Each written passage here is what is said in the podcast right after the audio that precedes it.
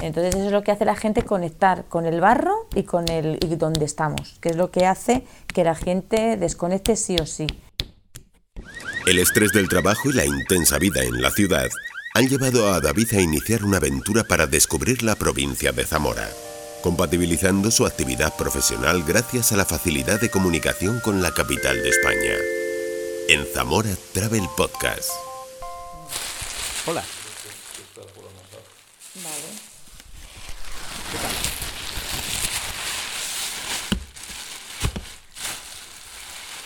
Hoy estoy en la localidad de Gamones, dentro de la comarca de Sayago. Apenas 15 kilómetros me separan de Miranda do Douro, una localidad de la vecina Portugal. Además de disfrutar de un entorno natural excepcional como son los arribes del Duero, hoy tengo la intención de meter las manos en el barro para experimentar cómo es el trabajo diario de un artesano. Numa me va a guiar en esta experiencia. Eh, la parte sensitiva es fundamental. Eh, repito varias veces que no se va a juzgar, todo vale, porque la imperfección es lo más bonito. Eso sí que es de entra, de la filosofía de la técnica que vamos a hacer, que es la cocción en raku. Es una cocción oriental, japonesa, y lo que ellos eh, me han enseñado a mí y yo quiero transmitir a la gente, que es una pieza que va a ser imperfecta Aquí no se va a conseguir hacer un botijo perfecto como en el torno, una jarra, una pieza por molde. No, es una pieza a base de tacto, de ir girando el barro y eh, meter el, dedo pulgar e ir girando, sale una forma. Esa forma es imperfecta total.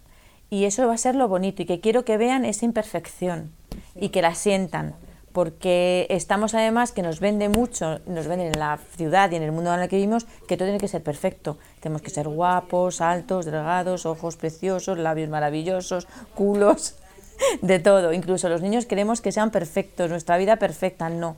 Hay que seguir Mientras recibo instrucciones de cómo manipular la materia prima, Numa me cuenta que de manera periódica y desde hace ya algunas ediciones acuden a su taller ceramistas profesionales o curiosos, llegados de distintas partes del mundo y que forman parte de una filosofía en común.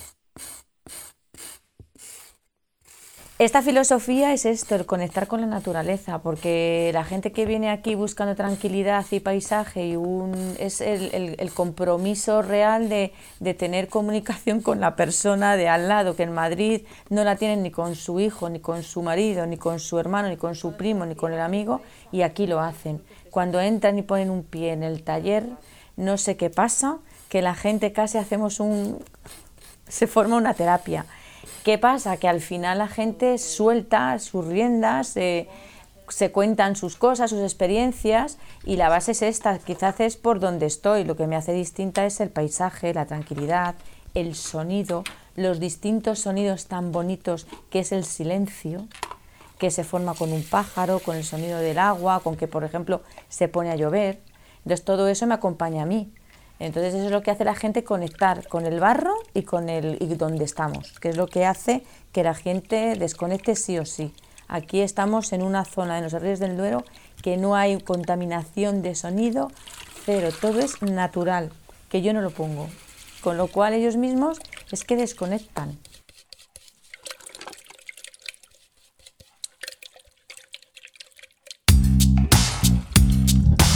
La comarca de Sayago está enclavada en la localidad de Pereruela, un referente de la cerámica en España. En este municipio están asentadas la mayor parte de las industrias que se dedican a esta actividad en la provincia de Zamora, una tarea que comenzó a regularse en la Edad Media. Alrededor de una decena de empresas se dedican a la fabricación de hornos, pucheros, cazuelas o asadores que se utilizan en la cocina tradicional.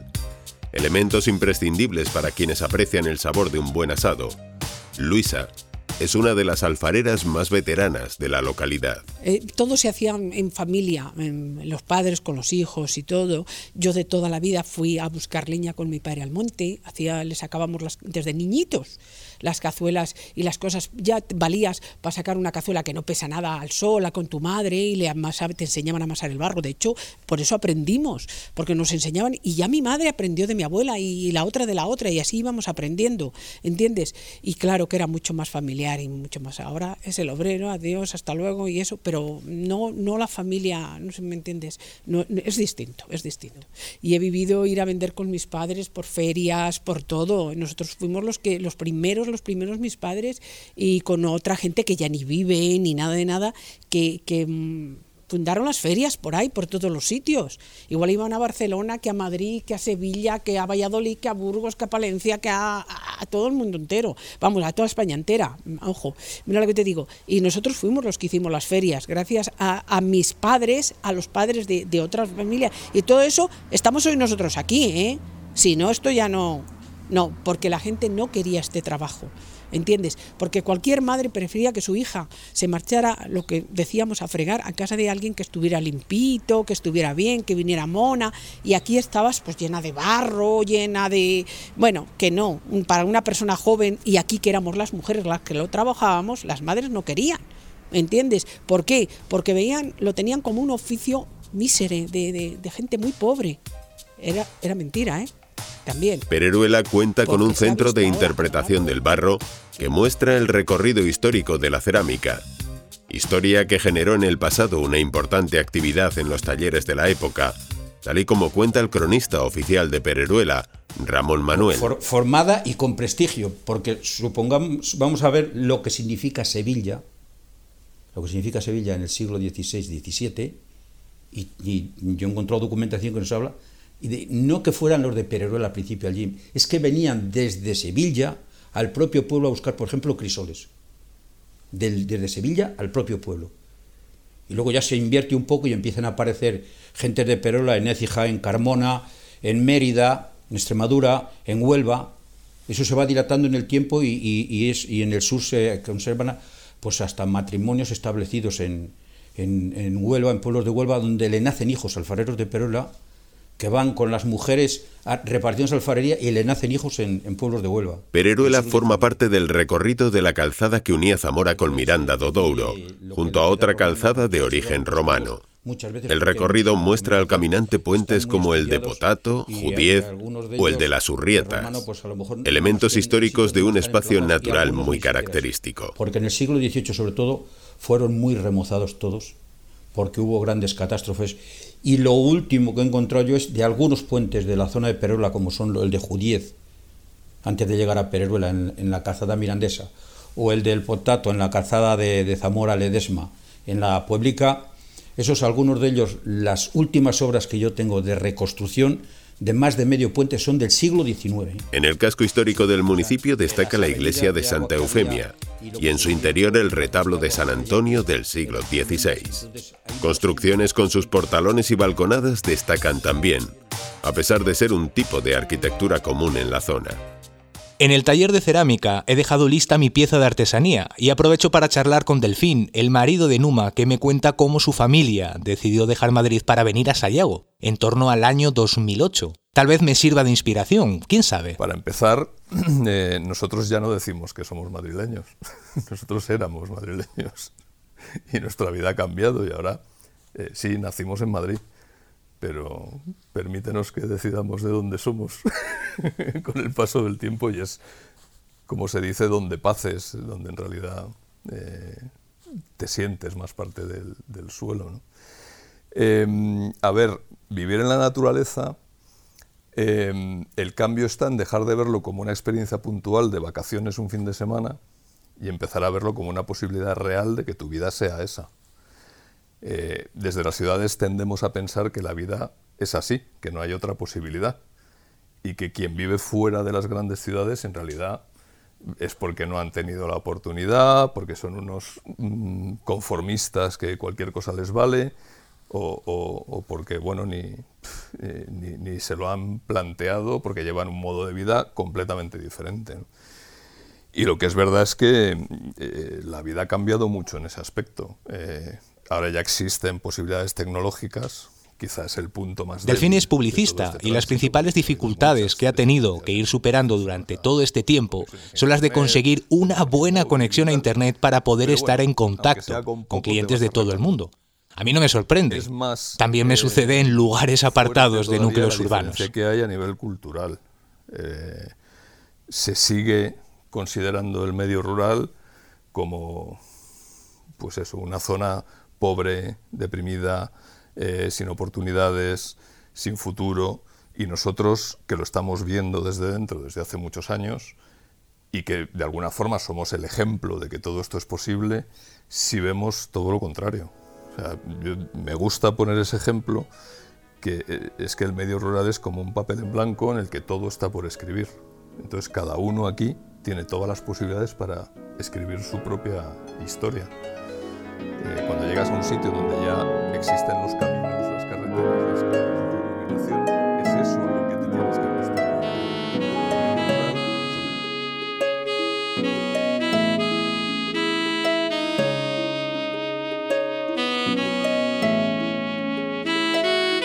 No quiero desaprovechar la oportunidad de hacer una ruta en bici por Sayago. En Wikiloc encuentro la propuesta de Cristian Isidro, de poco más de 53 kilómetros por un trayecto que califica de moderado y que iniciaré en Gamones para tratar de acercarme a la cascada de Abelón, un pequeño municipio dependiente del ayuntamiento de Moral de Sayago, donde tomo un desvío para acercarme a la desembocadura del río Esla, cuyas aguas se unen a las del Duero para adentrarse en pocos kilómetros en territorio portugués. La cascada de Abelón luce espectacular y magnífica en esta época del año. Y tras contemplar esta bella imagen, regreso de nuevo a la ruta marcada para, en pocos kilómetros, volver a desviarme, pero con la intención de llegar a la presa de Villalcampo. Nos encaminamos hacia el salto de Villalcampo. Aquí se construyó un pueblo castellano, cuidado hasta en sus menores detalles con arreglo al estilo clásico que rima exactamente con el paisaje. Las viviendas están enclavadas en un hermoso panorama jalonado por las encinas, junto a la presa el poblado de Villalcampo, que forma parte del complejo hidroeléctrico denominado Sistemas Saltos del Duero. La capacidad del embalse es de 66 hectómetros cúbicos. Su altura alcanza los 50 metros y la superficie se prolonga hasta las 445 hectáreas.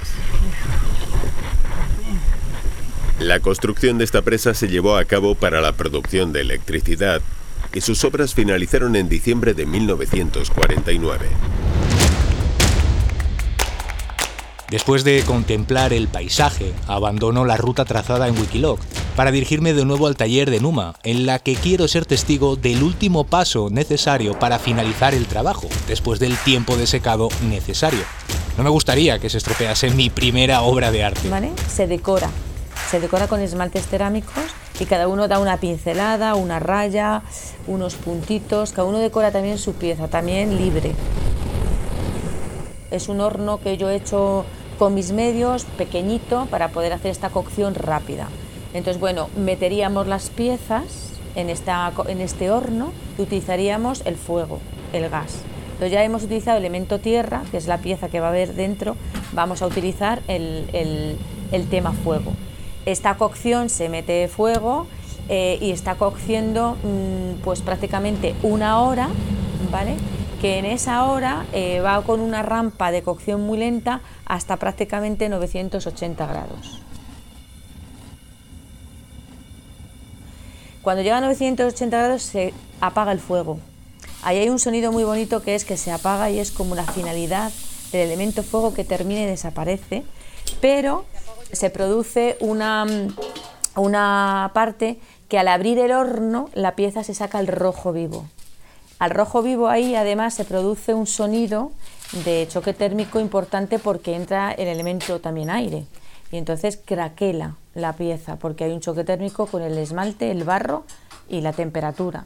Esa pieza con unas pinzas de hierro también especiales y me por unos guantes, muy, unas piezas muy largas, se coge cada pieza una a una y tengo preparado unos bidones donde esa pieza se mete en serrín se produce otra llama, que es una llama misteriosa además, que envuelve esa pieza de cada persona, porque vamos a ir uno a uno, y se tapa con una tapadera ese bidón.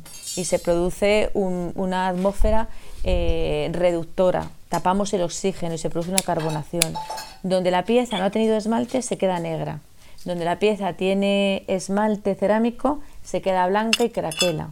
Al craquelar en esos grietas se mete el humo y entonces quedan después unas piezas muy interesantes porque se abre esa tapa, se vuelve a sacar esa pieza del fuego que ya se ha tapado, ya se ha mm, ha desaparecido el fuego y se mete en agua.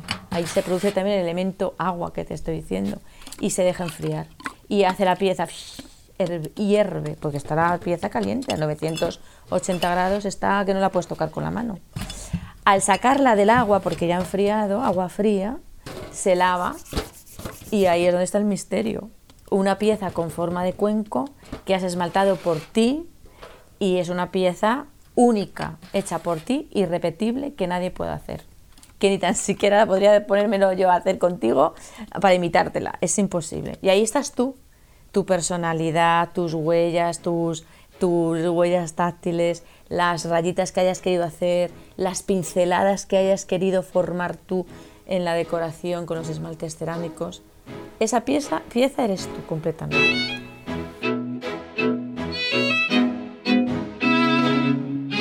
Antes de dejar la comarca de Sayago, Delfín, el marido de Numa, me propone acercarnos hasta el mirador del Banco El Ullón, que tiene su propia página de Facebook. Contemplando las maravillosas vistas que ofrece el lugar en el que está enclavado el banco, Delfín me cuenta la sensación de muchas de las personas que se acercan a contemplar estas soberbias vistas. Todo el mundo se sorprende, lo primero, por el aspecto del, lugar, que aunque hayan visto fotos les sigue impresionando, y también todo el mundo coincide en lo que es el, el ambiente sonoro de ese sitio que hay un silencio, mm, por un lado, que no tiene nada que ver con, lo que se puede respirar en una ciudad. En una ciudad lo que se considera silencio sigue siendo bastante bullicioso, porque siempre hay un fondo de, tráfico, de calderas, de rumores de gente.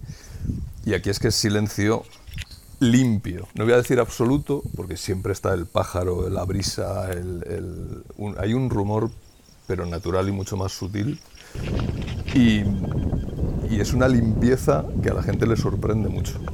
Ha habido gente que incluso decía que le, inquietaba, porque se ven en una, en una situación, en, un ambiente de, de, ausencia de sonido al que no están acostumbrados. Es algo completamente nuevo para ellos. Soy David, tengo 37 años. Soy de Madrid y trabajo para una multinacional. He decidido desconectar, reencontrarme, me voy a Zamora. Quiero conocer sitios auténticos, espacios naturales, las tradiciones, gente auténtica. Cambio de vida. Cogeré mi bici, la mochila y voy a compartir contigo este diario. Zamora Travel Podcast, una iniciativa del Patronato de Turismo de la Diputación Provincial de Zamora.